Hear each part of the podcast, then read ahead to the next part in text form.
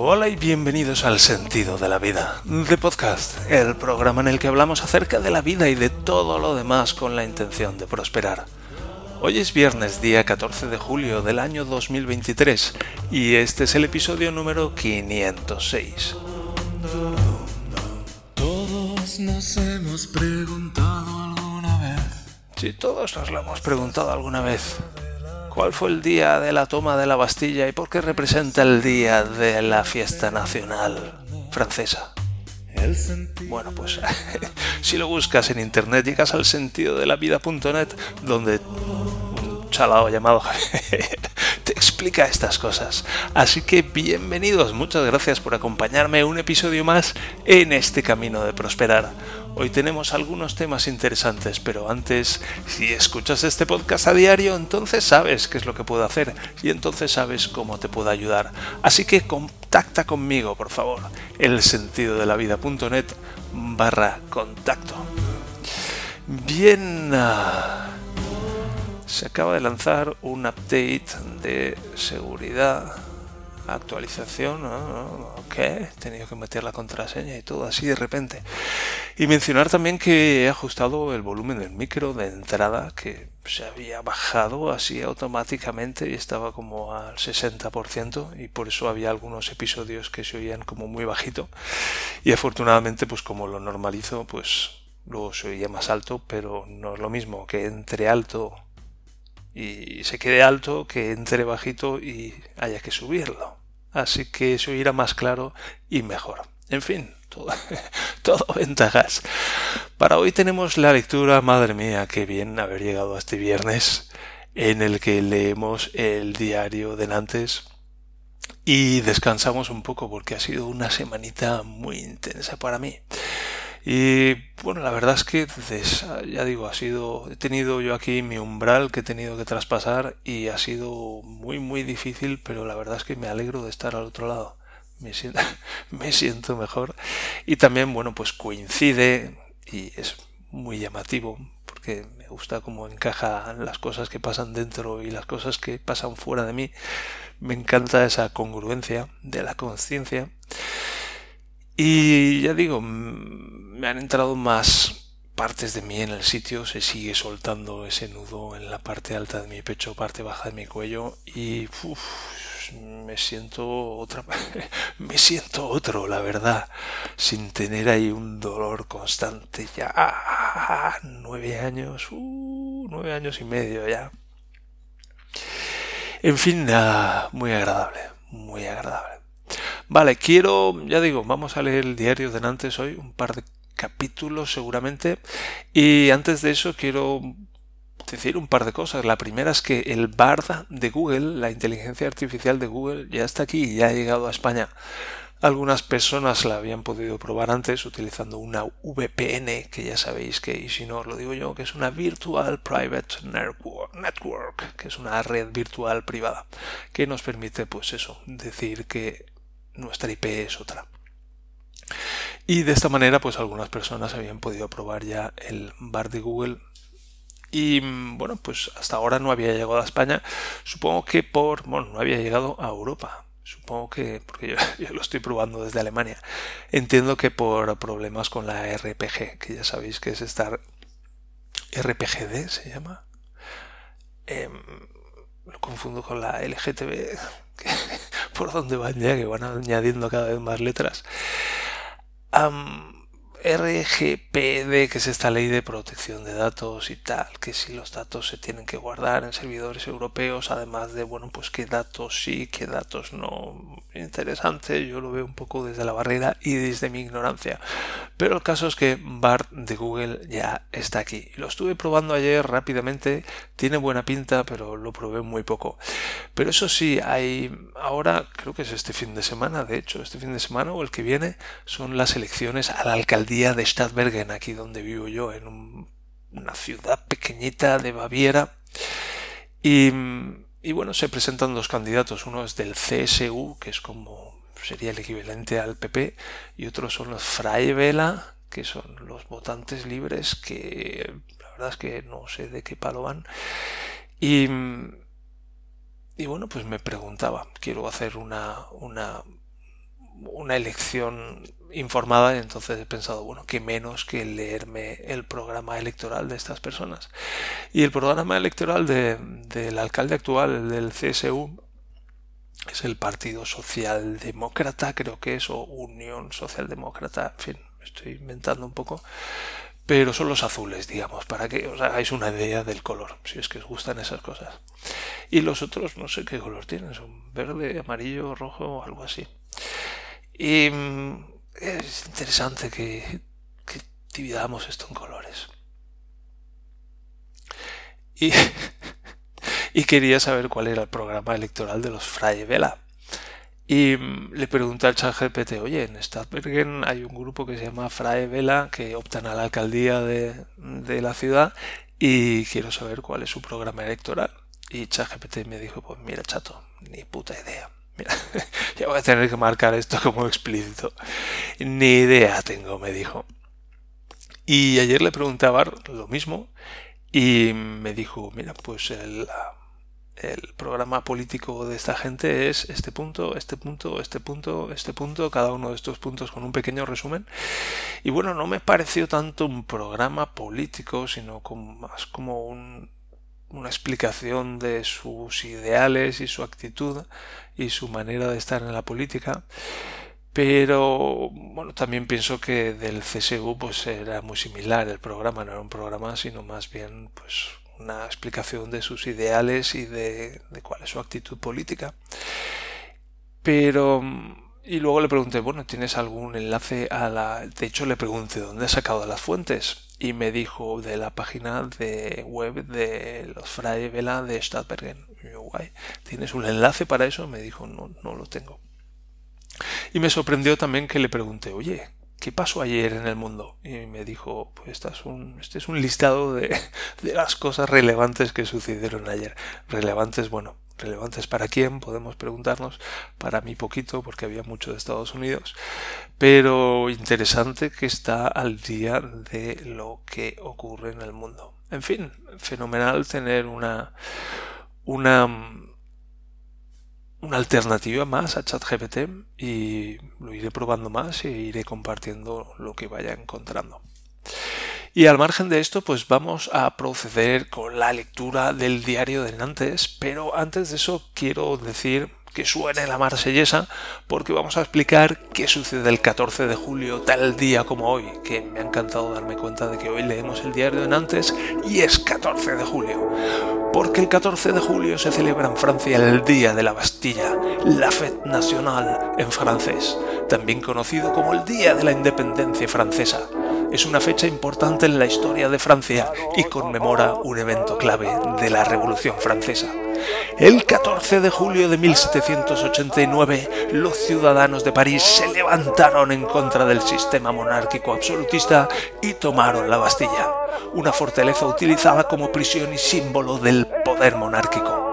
La toma de la Bastilla marcó el inicio de la Revolución Francesa y se considera un momento crucial en la lucha por la libertad y la igualdad en Francia.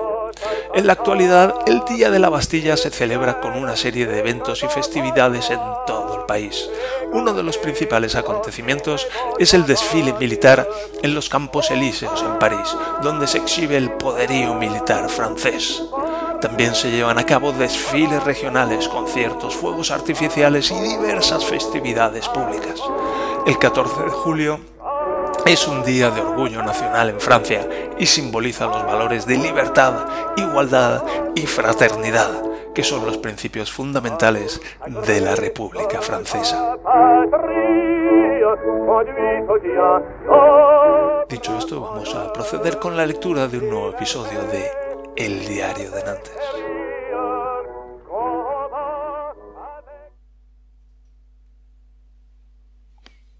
28 de octubre de 2001. Hoy es domingo, pero domingo de la hostia. Soy el único en toda mi planta y no creo que quede mucha más gente en la residencia. La temperatura exterior a las 13.45 es de 19 grados y el sol luce con fuerza. Saldría a dar una vuelta, pero como ya me maltraté ayer y sí, estoy griposo, prefiero quedarme aquí y reposar, ya que el jueves empiezo cuatro días de vacaciones que espero estén cojonudas. En principio viene Luis de París y nos vamos a dar un viajecillo por ahí, pero con él nunca se sabe. En todo caso quiero estar en plena forma para las breves pero seguro intensas vacaciones que se avecinan. Ayer fue la bomba, estaba yo tirado en la habitación a eso de las ocho de la tarde cuando viene uno de los pulé y me dice que van a hacer una cena y que luego se van a una boate. Boite, discoteca. Le digo que estoy un poco revenido, pero que va, que me animo, que llevo todo el día encerrado y me apetece salir. El chaval este es muy majo, es el único de los pulés que se ha quedado un día más, ya que todos se largaron ayer. Supongo que será para darle vidilla a la novia que tiene aquí. El chaval se llama Thierry, digo yo que se escribe Thierry, y la novieta se llama Claire, Claire, supongo. Tenían unos, tenían unos amigos que venían de Toulouse, Toulouse, y vale ya que me estoy cansando, y que se quedaban a pasar la noche antes de largarse todos a la Normandía, que por lo visto es donde viven. El Thierry me ha dicho de ir a pasar un fin de semana por allí y le he dicho que por mí de puta madre, que me da igual que llueva, que aquí también llueve y ya me lo tengo muy visto. A ver si realmente se estira y me saca de paseo. Venían dos amigos de él y dos amigas de ella. Uno de los tíos tenía una pinta de empollón que te cagabas y estuvo leyendo una revista de divulgación científica mientras los demás preparaban la cena. Yo flipaba. El otro era alto y melenudo, con pinta de ser buena gente, pero en un estado de revenimiento que hacía presagiar que de Boat nada. En cuanto a ellas o ellas. Una era normalita, tenía un pase, debía de estar en sus veinte o quizá veintidós, la otra o la otra. La otra era la Lolita francesa por excelencia, un mito erótico, un volcán. Decía que tenía dieciocho años, pero no aparentaba más de dieciséis. Iba a poner quince, pero me parece éticamente excesivo. Estaba buenísima y tenía pinta de no haber roto un plato en su vida y a la vez haber roto vajillas enteras. No sé si me explico. Solo le faltaba chupar un chupachups lascivamente. Para colmo de males, se llamaba Anaís. Supongo que Anaís, que he visto que la que he visto la colonia por ahí. El sueño de cualquier degenerado de los muchos que conozco, entre los que me incluyo porque me conozco muy bien. Por lo visto la idea era emparejarme con la otra, Mimi se llamaba, como pude comprobar a lo largo de la noche. Como quiera que la fiebre mermaba mi iniciativa, que la Mimi no se pasaba de buena, que tampoco hacía nada por la labor y que, estando allí Anaís Lolita, pues que mismamente le podían dar por el culo, hablando en plata. Por lo que pude averiguar durante la cena, la Lolita tenía novio o algo así. Lo de los novios aquí es una plaga, es peor que en España. Espero que, por el mismo motivo, se deshagan de ellos con la misma facilidad con que los enganchan. Yo estaba realmente hecho polvo. Me dolía la garganta de mala manera. Tenía un variado repertorio de dolores articulares y me ardía la frente, y la verdad es que todo eso se me tenía que ver en la cara y sobre todo en el ánimo. Cenamos tranquilamente y no hice el menor esfuerzo por seguir las conversaciones, en parte por mi estado de revenimiento y en parte porque no podía dejar de ver a la Lolita comiendo espagueti. Acabada la cena, Cogemos las bañolas, la bañol le dicen aquí al coche, y enfilamos a la boat en el centro de Nantes. La boat era la hostia. Parecía salida de una película cruce entre el color del dinero y cualquiera de las de la saga del padrino. Aquello tenía una pinta de casino que te cagabas y el lujo se palpaba en el aire. Yo palpé mi cartera y pensé que quizá las cien balas, francos, con los que había salido de casa dos mil quinientas pelas no iban a ser suficientes para tanto lujo.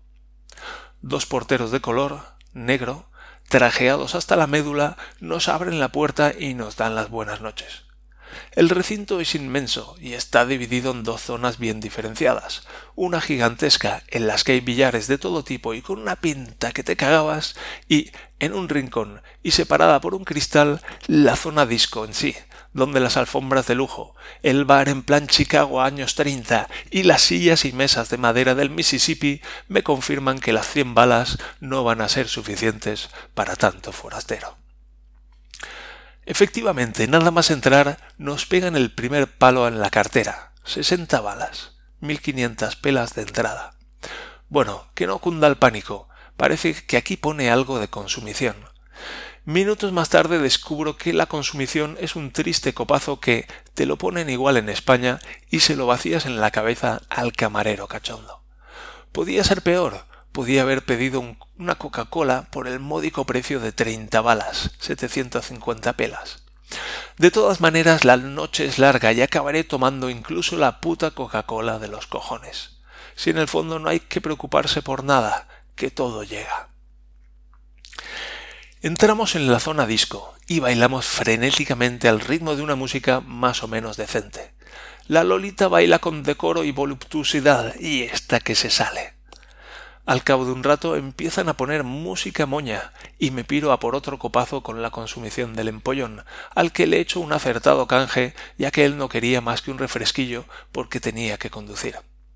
Le iba a intentar convencer de que, sudando como estábamos a chorros, el whisky no le iba ni a llegar a la sangre, pero le iba a salir directamente por, los poros. Pero decidí actuar con valentía y decisión y seguir adelante con la estrategia. Cuando vuelvo con el copazo, la música es hiperlenta y la pista está llena de parejas. El gafotas cabrón se ha agenciado a la Naís y hasta la Mimi se ha pillado a un gañán que circulaba por ahí. Por su parte, el Thierry y la novia se daban el lotazo ajenos al mundo exterior.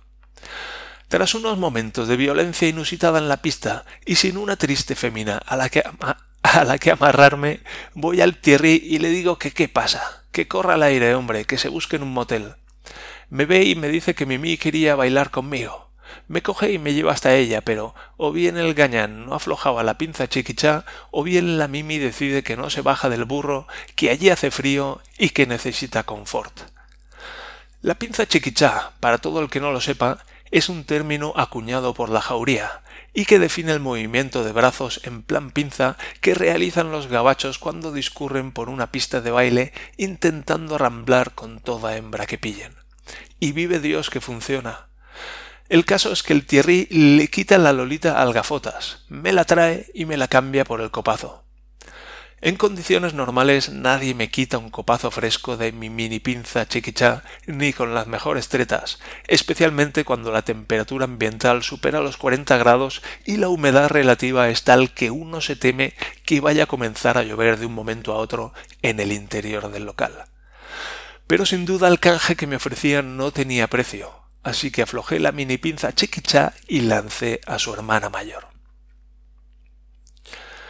Empiezo a bailar con Anaís y le pregunto que si es normal todo el rollo este de la música lenta y me dice que sí, que es bastante habitual y que dura un cuarto de hora. Hago cálculos frenéticos y concluyo que me deben quedar unos diez minutos y además íntegros, porque la pinza chiquichá no va a aflojar su presión en ningún momento. Bailamos lento e intento lanzar una conversación que rebaje el asfixiante calor que amenaza confundir la pinza. Me dice que estudia domótica en Toulouse, pero la chica está muy callada y no sé si muy por la labor, quizá porque me ha costado tres intentos entender de qué coño hablaba a pesar de que se dice domotic, bastante parecido al español. Quizá fuera porque se me reblandecía el cerebro cuando se me colgaba la oreja para explicarme el tema le digo que todo eso es muy interesante, que tiene mucho futuro, que si es eso de que cuando llegas a casa la calefacción está en marcha y puedes encender las luces con un par de palmas. Me dice que sí, que es eso. Y yo le vuelvo a decir que es algo interesantísimo y que debería venir a mi habitación a ver si puede hacer algo, porque mi calefacción no se enciende ni a tiros y lo del tema de las luces clap clap siempre me ha hecho ilusión. La tía se ríe pero no pica. Esto es casi peor que la historia de la gallina con las portuguesas. El caso es que a los diez minutos y durante la última canción la pinza comienza a fundirse. Sin duda alguna, si excluimos procesos geotérmicos naturales y procesos de fabricación industrial de fundición, yo era en aquellos momentos el punto más caliente sobre la corteza terrestre. Por suerte o por desgracia para mí, la última canción lenta se acabó, y la Lolita se zafó hábilmente de una ya maleable pinza chiquichá, como probablemente había hecho ya mil veces más antes. Después vino la música tecno y mi desesperación. Afortunadamente, y cosa rara, al Thierry tampoco le iba el tecno y sí el billar, y no pudo resistir el ver las mesas a través del cristal durante demasiado tiempo. Así que allá fuimos. Aquí al billar español lo llaman billar francés, los muy flipaos, aunque creo que ya lo conté. La mesa era inmensa, tenía calefacción debajo del tapete y la bola parecía rodar con un coeficiente de rozamiento próximo a cero. Como próximo a cero se iba a quedar mi saldo después de hacer unas cuantas carambolas durante más de una hora, con consumición obligada incluida. Pude recordar mis viejos tiempos de billarista español y ver cómo el, cómo el Thierry sacaba a relucir sus dos horas diarias de billar en la Resi y se lucía ante el respetable. Aun así, el Gafotas y yo acabamos ganando de uno, porque él jugaba con su novia y ya tuvimos bastante suerte con que no se follara el tapete. Al final la broma del billar me salió por cuarenta balas más, mil pelas, y el gafotas me tuvo que dejar de su cargador para poder salir de allí sin que nos partieran las piernas. Aun así valió la pena jugar en aquella mesa. Cuando sea mayor me compraré una igual. Luego, ya en la resi, echamos un par de partiditas de billar americano, pero claro, no es lo mismo.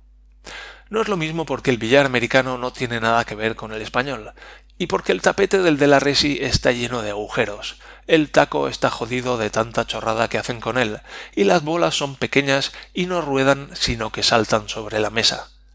Aun así, la cosa dio para una conversación interesante. Cuando fallas algo y dices su madre, Samea, por lo visto es la hostia de fuerte. Aquí tienen algo especial con las madres y, mientras que en España van por tierra porque la expresión hijo puta está en boca de tal chiquillo de ocho años más moderado, aquí si dices a alguien hijo de puta, el siguiente paso es salir por piernas o sacar la navaja, porque va a correr la sangre seguro. Por otra parte, Saúl, Sarrul, quiere decir esto rula, esto marcha, y se utiliza a menudo en vez del manido Saba. Pues bien, en uno de los lances del juego me hice un lío con lo de las maledicciones y acabé diciendo Samer Sagol, cuya tradición literal parece ser no veas cómo rula su madre.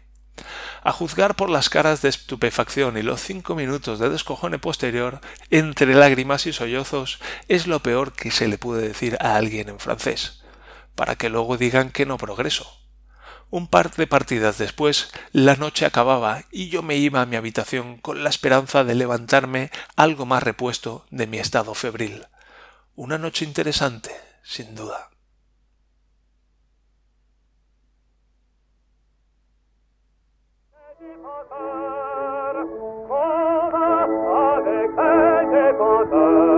Y bien, hasta que ha llegado la hasta que ha llegado la lectura de un nuevo episodio del Diario Teutón. Y recuerdo esa noche, y recuerdo a Anaís, y recuerdo aquel lugar, como si fuera ayer por la mañana. En fin, también me ha llamado la atención que llamaba a mi grupo de amigos La Jauría. Bueno, muchos años después vino La Manada y no le dio muy buena reputación a ese tipo de términos.